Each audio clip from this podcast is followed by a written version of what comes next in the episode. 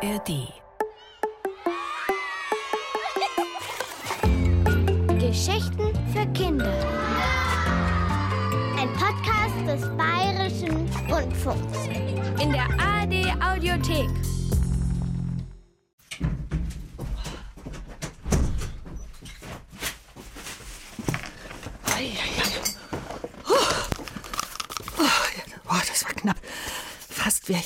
Gewesen. Schön, dass ich da bin. Äh, nee, ich meine, schön, dass ihr da seid zu unserer Geschichtensendung im Radio Mikro Ohrenspitzer mit Inga Nobel. Puh, warum ich so spät bin? Also, ich könnte es jetzt aufs Wetter schieben. Es ist einfach gerade nix, um schnell mit dem Fahrrad in den bayerischen Rundfunk zu radeln. Oh, nasse Socken habe ich auch noch.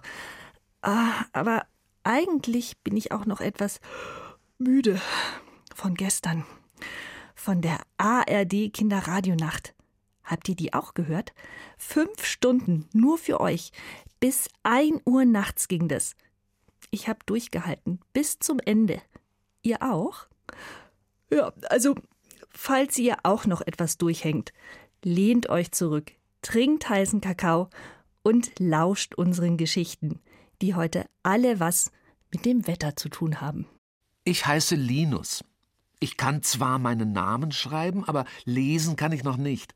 Das ist blöd, weil Ella, das ist meine große Schwester, schon in die Schule geht und sich voll was drauf einbildet.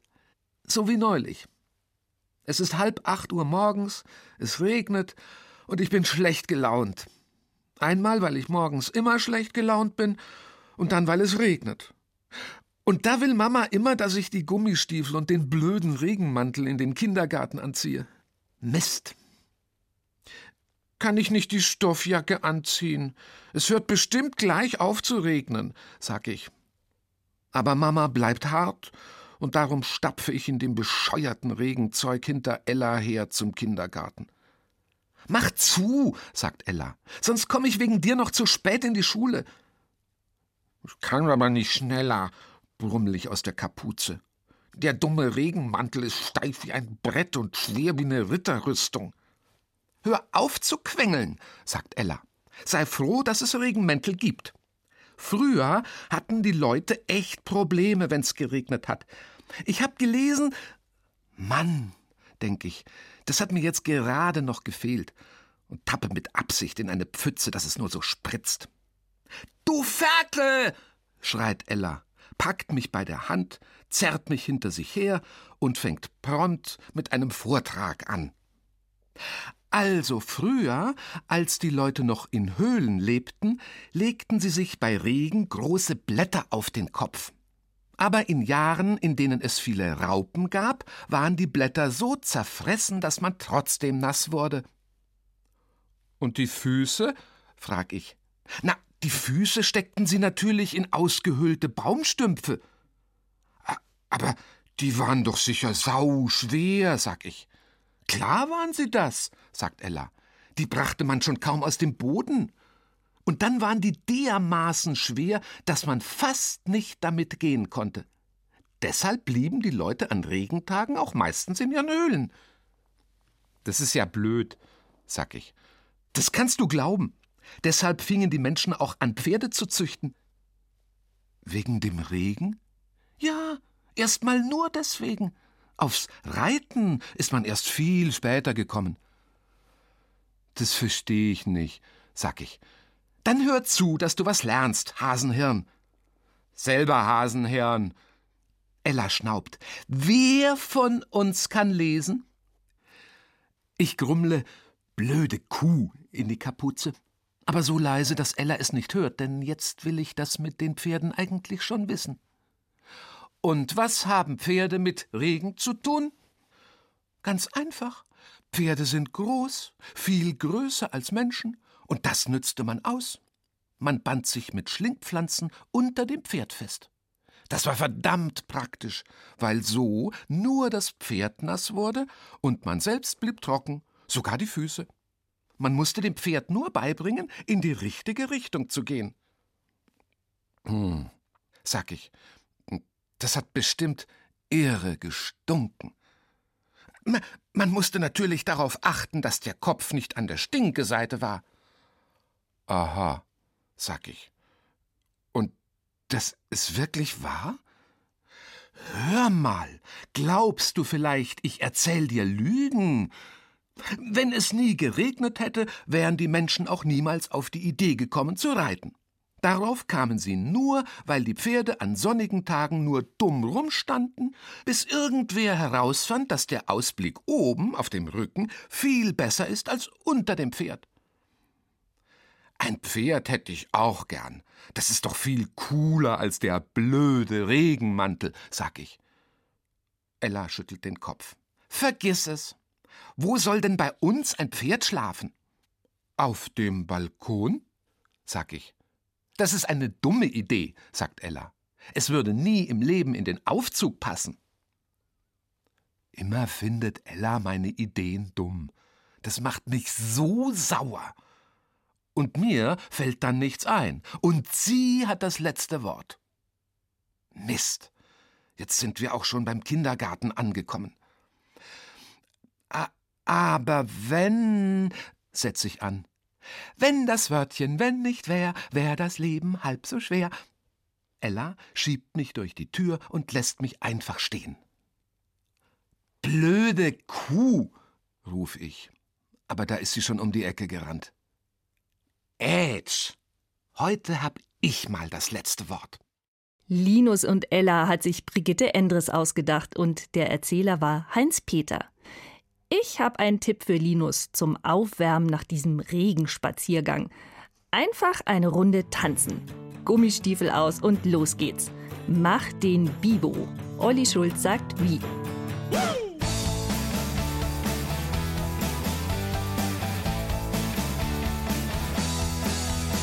Die Girls sind crazy, die Stimmung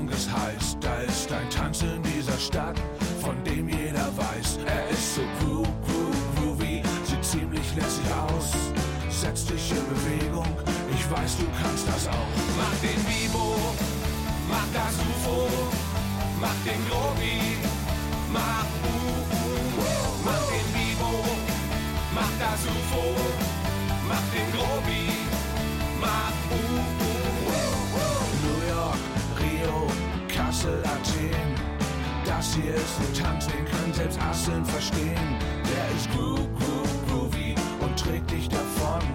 Denn was die Leute toben lässt, kommt direkt aus dem Vogelnest. Bibo, mach das UFO, mach den Grobi, mach uh, mach den Bibo, mach das UFO, mach den Grobi, mach uh,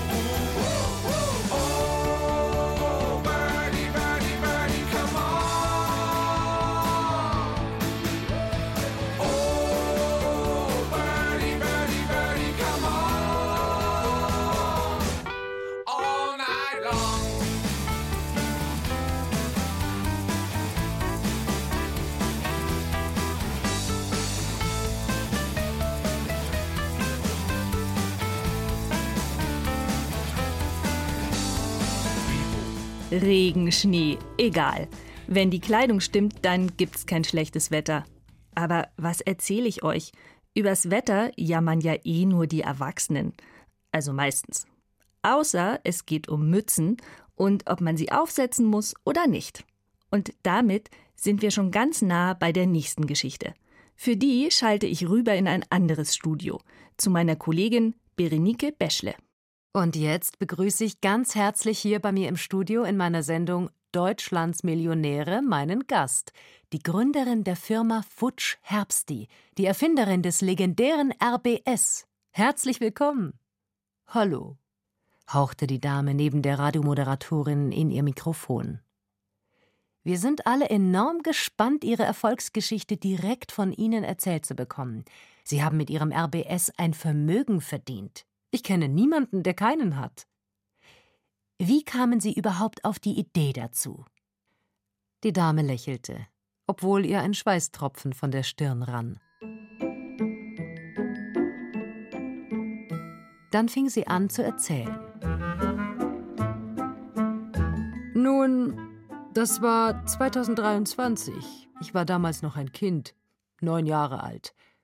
Es war ein stürmischer Herbsttag. Draußen wirbelten die Blätter durcheinander und ein heftiger Regen trommelte an die Fensterscheibe. Mein Bruder Theo, der war damals noch ein Baby und hatte fast die ganze Nacht über geschrien. Meine Mutter war todmüde und ich sollte mit Theo im Kinderwagen draußen ein bisschen herumfahren, damit sie schlafen konnte. Ich hatte natürlich überhaupt keine Lust, denn damals, Sie erinnern sich vielleicht, gab es noch diese Dinger für den Kopf, äh, Mützen.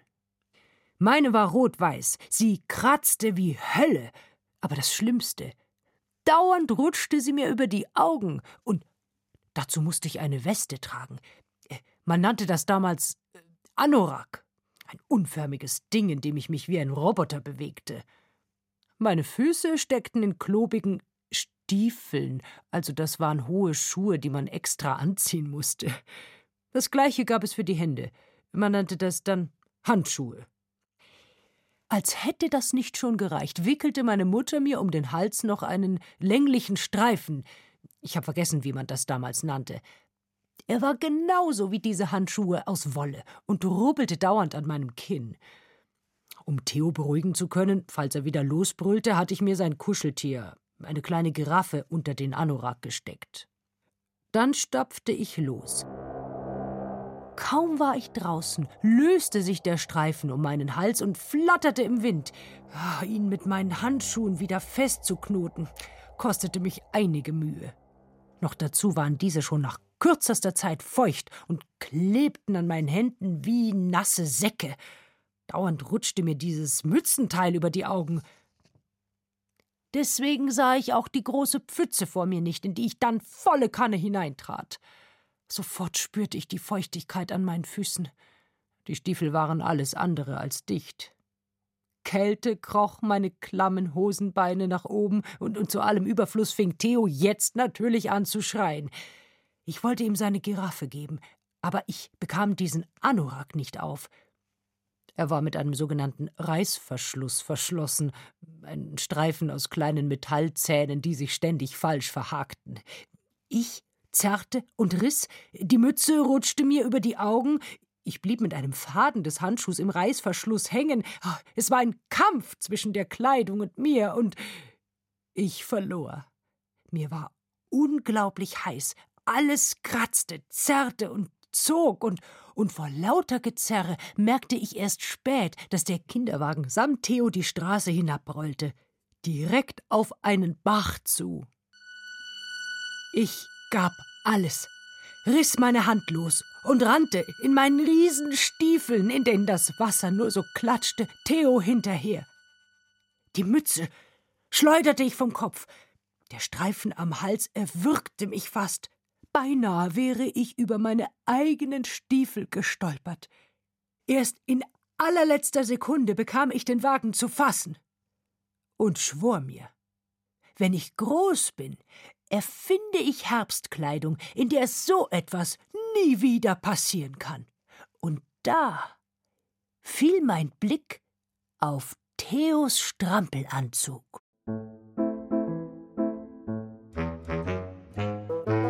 Mit diesen Worten tupfte sich die Dame dezent einen weiteren Schweißtropfen von der Stirn. Schade, dass sie nur im Radiostudio saß und nicht zu sehen war, denn sie trug natürlich das neueste RBS-Modell, einen nachtblauen Ganzkörperanzug mit eingebauten Anti-Rutsch-Profilsohlen, passgenauen Fingerwärmern und einer hautengen, aber selbstverständlich atmungsaktiven und bewegungsbegleitenden Rundum-Kopfbedeckung, die nur Nase, Mund und Augen freigab. Eine letzte Frage, sagte die Moderatorin beeindruckt. Was bedeutet eigentlich RBS? Die Dame lächelte. Na, Riesen-Baby-Strampler. Was sonst? Dann vielleicht doch lieber eine Mütze auf dem Kopf. Auf einen Riesen-Baby-Strampler hätte ich jedenfalls nicht so Lust. Silke Wolfrum hat sich die Geschichte vom RBS ausgedacht. Berenike Beschle war die Sprecherin. Möglicherweise haben die Musiker von Blurchink auch schon so einen RBS, weshalb sie jetzt ganz entspannt über den Regen singen.